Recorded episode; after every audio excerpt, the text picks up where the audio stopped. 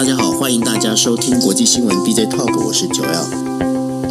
Hello，大家晚安，我是 Dennis。是，今天时间是二零二二年的十一月二十三号。那今天为大家带来的五则新闻呢，分别是韩国总统尹锡悦在二十三号的时候呢，跟就是特斯拉的这个 CEO 马斯克呢，他们举行了就是对跟他举行了所谓的电话会谈了。但是当中的话，他尹锡悦就跟呃马斯克讲了，就是说，哎。你可不可以到我们这个韩国来设这个电动汽车的工厂哦？那马斯克据马斯克的回答是说，他们考虑有把韩国当成是首要投资的一个候选对象之一哦。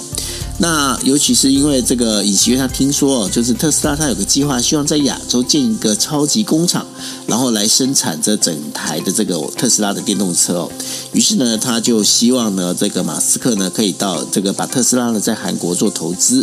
那同时解释了，就是韩国的这个整个汽车产业和投资的环境。然后呢，他表示说，如果任何阻碍投资的规定呢，他就将按照全球的标准来进行改革哦。那尤其是这个呃，马斯克呢，他又是 SpaceX 的一个创始人哦。于是呢，他也在就是这个整个一个介绍里面，去把他的这个成功发射火箭的相关的这些航天技术呢，也跟这个呃，就是尹锡悦做介绍。那当然，马斯克他说喽，他说就是如果综合整个一个亚洲的候选国家的人力资源、技术水平，还有包括投资条件等等等等之类的来做的话，他认为呢，就是呃，特斯拉使用韩国汽车的零部件。的可能性其实非常高，尤其是在二零二三年的时候啊，他们准备要采购的这个韩国的零部件呢，将会超过一百亿美金左右哦。那所以呢，这就是呃，现在呢，尹锡悦非常积极的哈，希望能够把那个马斯克的这个特斯拉呢，能够来拉到韩国来哦。那另外第二则新闻要跟大家聊的就是呢，欧洲议会哦，他们就呃就宣布了一件事情，投票宣布的一个事情，就是说。俄罗斯呢，将是被呃列为呢所谓的支持恐怖主义的国家哦。那来指控俄罗斯当局呢，对于包括能源基础建设啦、医院啊、学校啊，还有这些避难的地方哦，进行这呃乌克兰的这些地方啊，进行呃所谓军事打击哦。其实这个是违反国际法，大家知道，因为现在乌克兰呢，其实已经开始进入冬天了。那在下雪的一个状况，乌克兰现在所有的能源的这个呃设备呢，都被那个俄罗斯的这个飞弹给打烂掉了哈。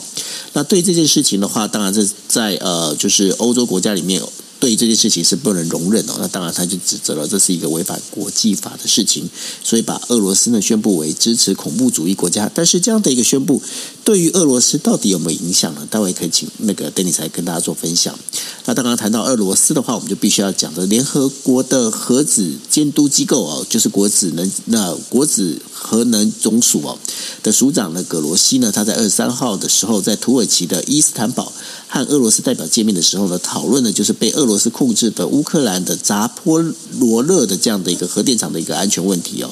那这个国际能源总署的这个呃，就是在二十三号发推文的时候说，葛罗西呢在伊斯坦堡呢会见了就是俄罗斯的国营核子企业的执行长里克里里卡契夫的时候呢。他然后他就在提到了，因为被俄罗斯所占领的乌克兰的这一个扎波罗热的这个核电厂的安全哦，其实他们是有所顾虑的哦。那有所顾虑的情况之下呢，但是俄罗斯呢，他们占领不久的话，其实这现在呢，俄罗斯跟乌克兰之间的指责呢，就是这整个一个对核电厂的一个攻击，已经造成了这个建筑物的一个受损。那当然，大家比较担心的是整个核外泄的这件事情。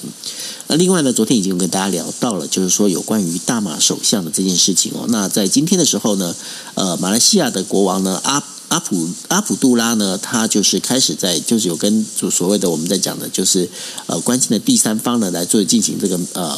就是讨论跟见面哦。见面之后呢，他会见了，就是包括了，就他除了会见过去呃前两天会去的西盟的呃希望联盟的这个，还有就是民主联盟的这整个这样的一个我们在讲的他们领导人之后呢，那接下来呢就是把这个第三的等于说我们在讲乌统这个部分的话来跟他们去聊，那然后希望呢能够争取到呢能够在明天的时候能够把这个大马的首相能够确定哦。那当然这大马首相昨天呢，Dennis 也跟大说分析过了，就是呃。这个大马国王呢，已经是呃连续两次已经由他这边来指派任命了。那接下来这一次的话，是不是还是会由他指派任命呢？我们必须要把它继续看下去。另外一个有关于巴西总统大选的这件事情，巴西总统呢，伊尔博尔索博尔索罗呢，他所属的一个自由党呢，他在二十二号的时候，就十月底做一个总统选举的结果呢，他向高等选举法院呢提出申诉，认为呢这当中有太多的电子投票的旧机器出现故障哦，使得这个结果无效。那当然了，在整个巴西现在目前是进入一个比较纷乱的一个状况，就是说这个选举总统选举到底是该怎么办？这个结果是如何？那当然也会影响到整个我们在讲的就是呃中南美洲的这样的一个局势，尤其是呢呃在今天的时候。时候，古巴跟那个俄罗斯呢，他们在呃，就是古巴的总统跟俄罗斯的总统呢，他们在呃，这个有揭开了一个就是呃卡斯楚的一个雕像哦，那当然也是强调了俄罗斯跟这个古巴之间的友谊长存。那当然，在古巴这个跟俄罗斯之间的这样的一个紧密的关系，对于美国来讲，他绝对是不愿意见到的一个事情哦。那现在整个一个国际局势到底会怎么走法？那接下来的话还有哪些值得观察？我们把时间交给 Dennis。Hello。Dennis，Hello，Hello，嗯，Hello，好哦。我们先说这个开场的时候，我刚进来，我不知道九二有没有说那个日本赢了，赢了德国的事情。呃，没关系，让你说，我知道你也是。这个，我觉得这个很重要啊。我的所谓的很重要是，是因为现在大家都很多人在关注世界杯哦，全球有大概五十亿，预计会有五十亿以上的人是关注足球，尤其是关注世界杯。所以，其实我也是是作为运动迷呢，我也是在抓着这个有也是跟着在看哦。那尤其是昨天沙乌地阿拉伯，我们说昨天沙乌地阿拉伯赢了这个阿根廷，就已经是造成很多人就是觉得非常的惊讶。好像我还特我还特别说了这个啊，世事无绝对哦。想不到今天又爆冷门，出现了日本打败了德国，这个对于足球迷来说都是很大的事情。那就算是不是足球迷，像我们这种这个四年一次的足球迷呢，事实上也会觉得很惊讶，因为照理来说，这个日本要打败德国，其实是甚至是一个大大爆冷门。那昨天沙乌地打败打败阿阿根廷，更是大爆冷门。还有朋友在我的脸书上面留言说，沙乌地打败阿阿根廷呢，就好像瑞士的。棒球打败台湾一样哦，我还特别说天哪，不，我我没办法接受这个这个这个对比的联想。总而言之啊，就是比较轻松一点，带带起这个国际政治的新闻之前呢，先跟大家说一下今天早上才发生的这个日本踢赢德国的事情。不过啊，它是毕竟它是预赛。所以阿根廷，当然我相信他们不可能每一场都很紧绷，所以不可能会有特别好像轻敌哦。但是日本踢赢德国，毕竟它是预赛，接下来会怎么怎么样的发展，我们还继续看下去。但是大家可以一起关注一下我们亚洲的几个几支球队哦，像是日本啦、韩国啦，当然了，伊朗好像也犯被被认定是犯亚洲，可是他们好像已经输了，输了一场。不过后续还可以再观察一下。现在一起来封一下世界杯哦，如果大家有空的话，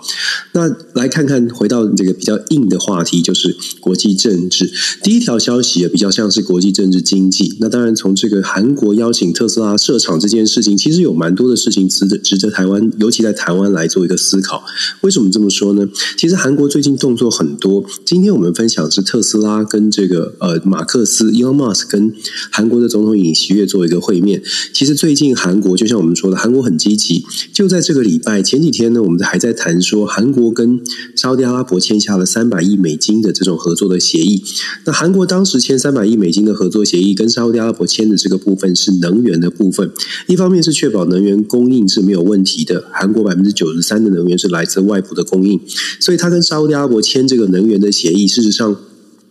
先确保了自己的能源不会短缺，供应无虞的话，当然我们知道韩国跟台湾一样哦，像半导体产业啊，很多的高科技产业都是需要大量的能源，所以韩国签下了这种能源的这种安全保障的协议，有点像是确保了接下来我们的高科技产业不会受到能源短缺的影响，这是第一方面。第二方面，其实韩国跟沙特阿拉伯签的协议，我们之前也说了，它跟绿能的研发是有关系的。那当然，我们之前就说过，它会叫沙特阿拉伯去投资，一起来。研发绿能的，尤其是氢气啊，像阿莫尼亚等等的这些生质能源，或者是未来的绿能、绿能的这个能源的这种发展，可以确保的是，它在新的领域当中不会落后。就算不能拿第一，也不能完全的脱节，不会不会落后。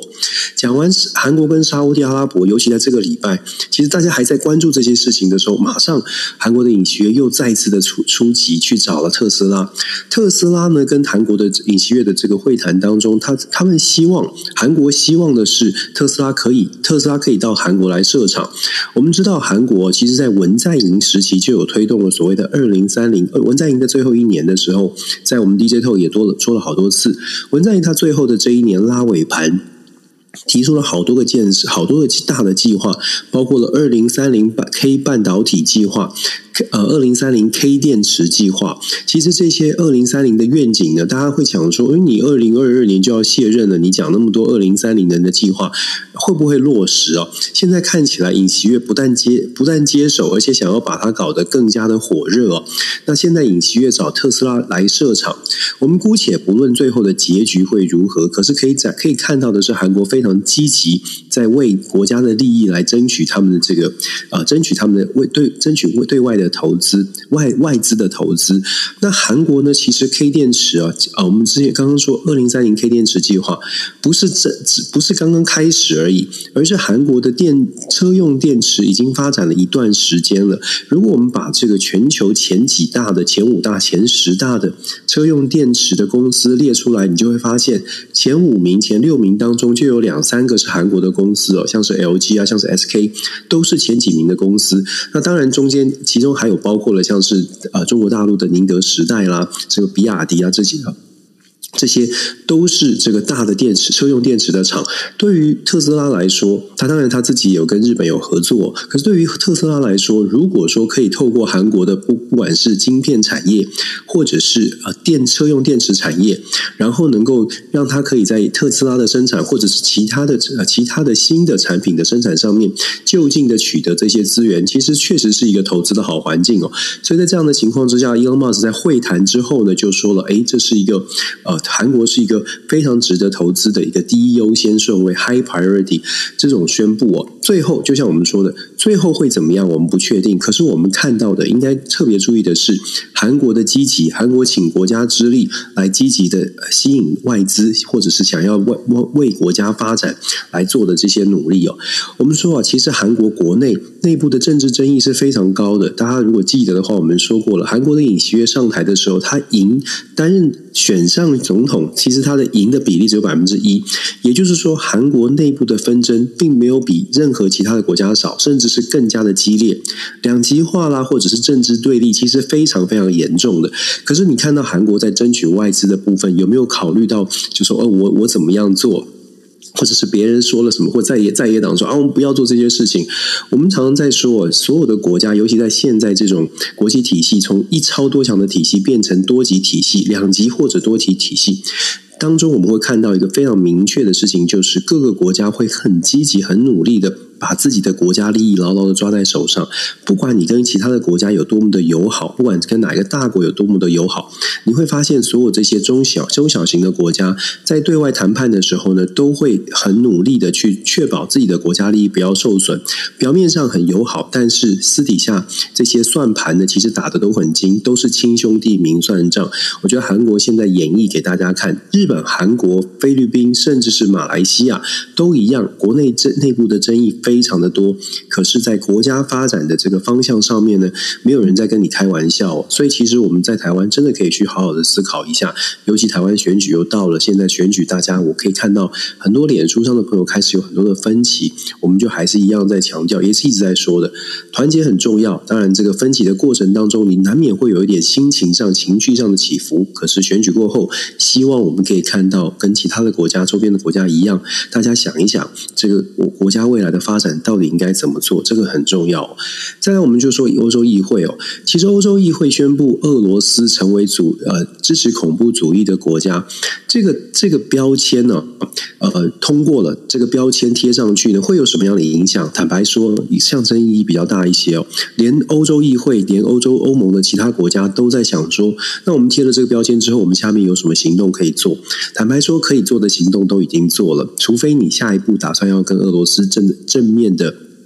要开战，否则的话呢，欧洲议会做的这个决定，又是再一次的一个象征性的这个谴责的动作。我们应该这么说，就说对于整个欧洲，尤其对于整个乌俄战争呢，现在西方国家在支持俄支支持乌克兰的这个部分呢，其实遇到了一个很大的瓶颈，就是到底应该再努力的再再送更多的东西给乌克兰，让他在战场上面可以真的攻城略地，甚至是全面的收复，还是说我们要稍微的稍微的 hold 住一下，让乌克兰也有机会重新去反思，当我们西方国家的支持有一定限度的时候，当乌克兰自己觉得也许没有办法靠着军事实力收复全收复全境的时候，愿不愿意在谈判上面多下一点心思去思考，怎么样可以为乌克兰赶快的找找到和平？所以我说，欧洲议会呢做出这样的象征性的意义，当然它。他要表达的其实一直都是一致的。问题是如果没有行动可以跟进的话，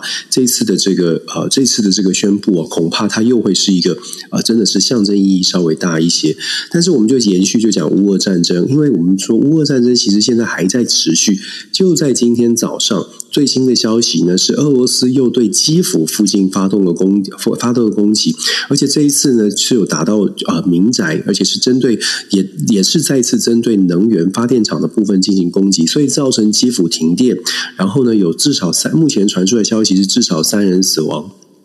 这是非常不幸的。那当然，现在一方面呢，乌俄战争的这个战争的演发展看起来，呃，乌克兰是收复了很多重要的城市，但是不要忘了，这个战争还在持续。就像我刚刚说的，今天早上又有飞弹的攻击，也还是有人员的伤亡。怎么样可以停歇？那？全世界现在更关注的话题，除了人员伤亡之外，大家会发现，我们会关注其他的，像是经济、像是核电安全的问题。我们今天早上分享的这则乌俄核电厂的问题，就是因为国际原子能总署发现了核电厂在呃乌克兰境内的扎波罗热，这个欧洲好像是第二大的发电核能发电厂呢，好像出现了一些状况，因为被攻击。可是啊。乌俄双方都说攻击的是对方，俄罗斯说呢是乌克兰攻击的，乌克兰说是俄罗斯攻击的，是造谣是俄罗斯攻攻击的，所以到底是谁谁是谁啊？谁讲的是真的？到底是谁在攻击的？因为扎波罗热这个核电厂现在是俄罗斯控制的，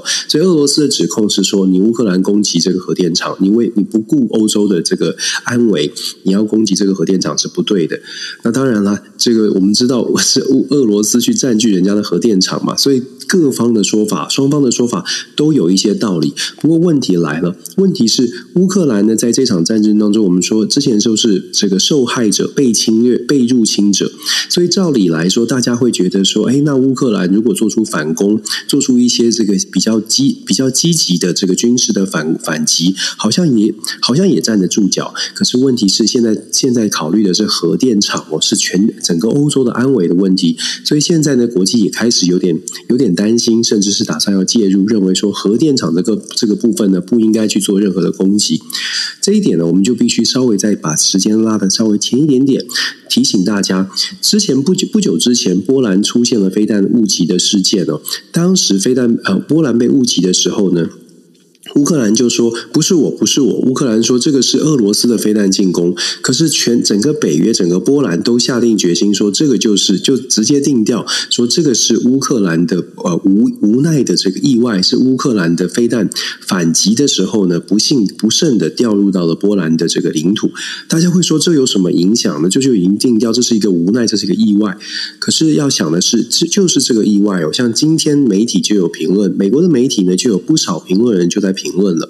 因为这个乌核电厂的安危是跟欧洲整个供电，是跟欧洲整个核能外泄有关，会有会影响大家的。所以有不少的评论就说，现在呢已经不是在指责俄罗斯或者是乌克兰这么简单的问题，因为乌克兰也确实发生了误击的事件。就像我们刚刚说的，误击这件事情，乌克兰为什么这么坚持说不是他们误击，要求详加调查？但是波兰跟北约组织因为担心会激怒，或者是因为担心。会变成，如果认定是乌俄罗斯发射的，就要进行，就要变成北约就要采取行动，就会进进入到更大的规模的冲突，所以就直接定调是乌克兰误击哦。可是也正因为这个误击，让世界很多的国家就说：哦，那既然乌克兰会误击，那我们也不能够确保说核电厂的部分会不会也因为乌克兰的误击。导致整个核能核核能的这个污染，或者是或者是这个更大的危机哦。换句话说，我们在现在在欧洲，尤其在乌俄之间看到的状况呢，会变成更加的复杂。我们之前就有跟大家说过了，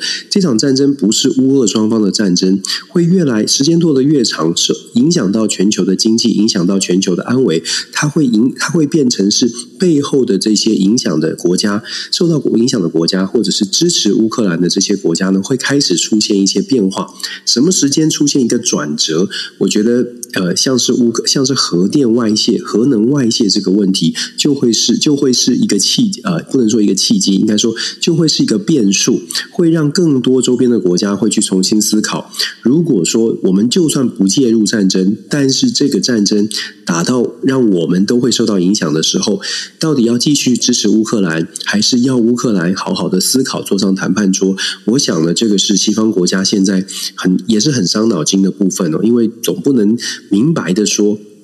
我们没有办法再支持下去。怎么样婉转的让泽伦斯基去做转念？尤其是这两天，泽伦斯基又再次强调了，他被媒体问到说，乌克兰是不是愿意在一定的条件，就算是没有全面撤军的情况之下，也愿意坐上谈判桌？是不是感受到西方国家的压力了？泽伦斯基呢，他的身边的人呢，就特别强调，乌克兰呢，绝对不会再去。俄罗斯没有全面撤军之前接受任何的条件，其实他的态度还是很强硬。可是正因为这个强硬的态度，其实让大家嗯有点难做。这个接下来我们还可以继续观察。我想这个压力呢会越来是，我觉得是啊会越来越大的。这个压力不仅仅是俄罗斯方面有承受压力，其实西方国家整个仍然受到呃乌俄战争笼罩的这个经济打不开的这些所有的国家，全世界国家其实都慢慢感受到压力了。那接接下来我们就说大马首相。其实马来西亚这个选举，我们讲了好几天了。因为马来西亚的选举，其实从上个星期六讲啊选完之后呢，就一直是纷纷扰扰。纷扰的原因是因为，就像我们刚刚说的，政治分歧不断哦。美马来西亚国内的分歧完全没有得到任何的解套。二零一八年呢，之后，事实上，巫统失去了常年的执政的执政的这个优势之后，整个马来西亚内部出现了非常多的分歧。当然，很多的政治人物都是从巫统分出来的，包括了现在的希望联盟的希望联盟的带领人安华，还有现在这个慕尤丁，呃，前首相慕尤丁，他是现在带领国民联盟的。这两个联盟呢，各自都只拿下了八十，呃，各自拿下八十二席跟七十三席，在。过半的一百一十二席这个门槛之前呢，事实上还还卡了三十席以上哦。这代表的是说，即使这两个联盟呢都各自有可观的数量，可是没有人有绝对的优势。在这样的情况之下，按照马来西亚的宪法呢，就变成是马来西亚的这个国王要做出决定。朋我不知道有多少朋友了解这个马来西亚的这个最高什么国家最高元首啊，他是怎么样出现的？马来西亚虽然是君主立宪制度，但是马来西亚的国家最高元首的选拔很有趣，每五年一任，是有九个马来西亚不同的这个这个这个邦联哦的不同的这个这个呃，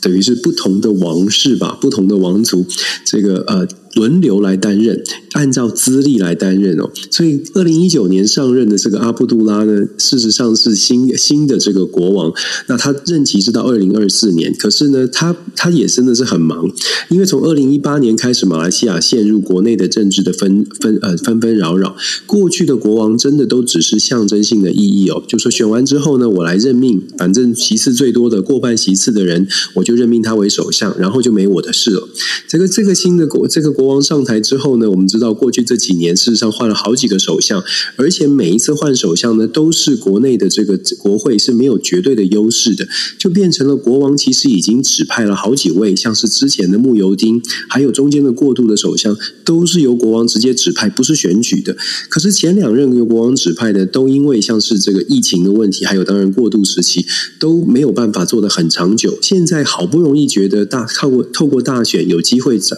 有机会找到。一个符合民呃受到民意支持的首相，想不到选出来的结果更惨。更惨的原因是因为这两大联盟都没有办法过半，而且还距离很远。然后呢，关键的巫统占了三十席，所以这个国王呢召见了大家所有的人，然后现在变成明天国王很非常有可能又要自己做出一个。呃单线的决定，就是来指派一个首相。可是要指派谁呢？因为指派谁啊，其实大家都不会服气。无论你是指派安华，也就是前副总统呃副首相呃，现在希望联盟的支持呃这个主导领导人，或者是你指派前前首相慕尤丁。那这个拿下七十三席的这个国民联盟的领导人，事实上另外一个人都不会满意的。在这种情况之下，我们基本上已经可以预期了，马来西亚的政局啊，还会有还会有很长一一段时间的动动荡哦。那呃，各个阵营之间，因为意识形态或者是对于对方的高度的不信任，要在议题上面合作也是非常困难的。但是我们要强调，我刚刚还特别讲说，不管是我们在台湾，不管是任何周边的国家。国内的政局呢，分歧动荡都没有少过。可是这些国家周边的所有的国家，基本上在对外政策，当遇到国家安、国家发展的这个国家利益的时候，其实对外政策还是挺一致的。所以这个也是我们觉我们觉得可以观察比较有趣的地方。接下来的马来西亚的政局，就像我说的，还会持续的动荡。国王呢，会扮演很多的，在国王在这一段时间里面会扮演蛮多的角色。我必须说，阿布都拉国王感觉起来现在好像，哎，这个他可能自己这个民间的声望还不错。因为说他，因为他必须要变成一个仲裁者的角色，他居然虽然是很麻烦，他必须要不断的跳出来来做一个指派的动作。可是作为仲裁者的角色呢，某种程度也会让他让他在民间的声望，可能大家对他的期待也会更高一些。会不会会不会因为这样子，然后让这个马来西亚的政府，呃呃，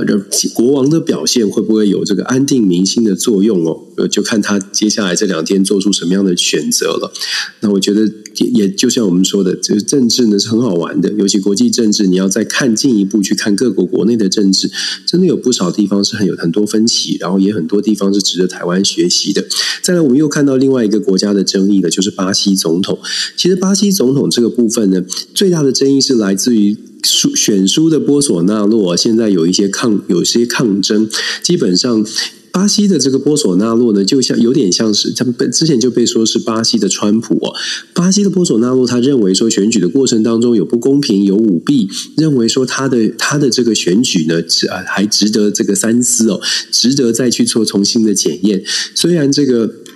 这个呃，以从这个选举的差距其实并没有想象中这么大，但是呢，他就觉得说，哎，这个是这个是这个有选举的过程当中有一些舞弊，尤其是像是选举的投票机器啦，我这个这个软体啦，有一些有一些问题哦，所以他提出这样的提出这样的质疑哦。那至于说到底是不是有这样的真实真实的呃真实的情真实的这个证据，坦白说还当然是还需要调查的。但是目前我们可以看到。巴西内部，因为波索纳洛不愿意、不甘心、不放手，所以巴西的政局呢，大概也还会在不不稳定一段时间。不过，相较于呃马来西亚的。这个稳步这个混乱哦，其实我觉得巴西可能会相对来说容易容易一些，不能说完全没有平完全平静，但是巴西会相对容易一些。毕竟这个鲁拉呃当选呃也是透过民主的机制，而且呢，毕竟这个没有没有太多太多的分歧，就是这两位最最终的结果可能在一段时间，尤其是经过调查之后尘埃落定之后呢，巴西应该可以恢复到稳定。巴西比较值得注意的是，鲁拉上台之后，到底跟美国之间的关系会不会拉得越来越远？毕竟鲁拉所走的这个社会社会主义的路线，包括了巴西跟这个鲁拉政权跟中国之间的关系。尤其我们在台湾如果来看的话，整个中南中南美洲啊，巴西算是非常大的、非常有影响力的国家。如果说巴西在新的政府跟美国的关系稍微拉开，然后跟中国的关系稍微拉近，这个呢，对整个中中南美洲，或者是对于整个未来的国际局势。是会不会造成什么样的影响，都蛮值得关注的。当然了，就像我们所说的，我们看到了这么多选举后的争议哦，马来西亚也好，巴西也好，都是近期选举之后，国家还有不断的争议。我们在这个礼拜六，马上这几天之后，台湾就有国内的选举。我们真的很希望选举之过程当中发生的争议，在选举之后，我们可以一起往前看哦。韩国。觉得是比较好的例子可以参考。为了国家怎么样一起往前看，这是我们一直的期待。也希望我们国际政治啊，这个国际新闻 DJ 以后下个礼拜呢，我们在谈的时候看到了结果，然后大家呢一起来接受这个结果，一起来再来思考我们面对国际的变局应该怎么往前走下去。感谢大家，大家感恩节快乐。没错，那就是呢，我们明天的话，那个感因为感恩节的关系哦，我们明天呃就没有播出哦。那我们下一次播感恩，对，我们在我们在呃就是下星期我们在播出的时候，那当然是台湾的地方选举的结果就已经出来哦。不过在这里的话，还要再呼吁大家一件事情，就是说这次的选举里面哦，还会有一张呃就是所谓的公投票，那大家一定记得要去投。那呃先。跟大家解释一下为什么要投这公投票的一个最主要的原因哦，它其实就是因为呢，我们现在呢在对于十八岁，呃，就是我们在讲说，包括你这个呃行你这些呃民法啦这些相关的哈，十八岁已经算成年，可是呢，我们现在的投票权哦，现在还是限定在二十岁。那因为这个部分的话，呃，在宪法里头的话，现在还是限定是二十岁这个部分。那这一张公投票最主要的呢，就希望是把这个二十岁的这个年纪呢往下调到十八哦。那这个事情的话，当然就是我想一下，大概我们就想那个逻辑就好了。就就是说，今天的话，你想想看哦，就是说你是被限定是十八岁是成年，但是呢，你没有这个投票权哦。那这当中会有一个两年的一个空窗哦。那这个部分的话，这到底合不合理逻辑对不对？大家自己去判断。那这一张公投票呢，请大家记得要去投。OK，好，那这就是我们今天为大家带来的国际新闻 DJ Talk。就下星期见喽，拜拜。感谢大家，拜拜。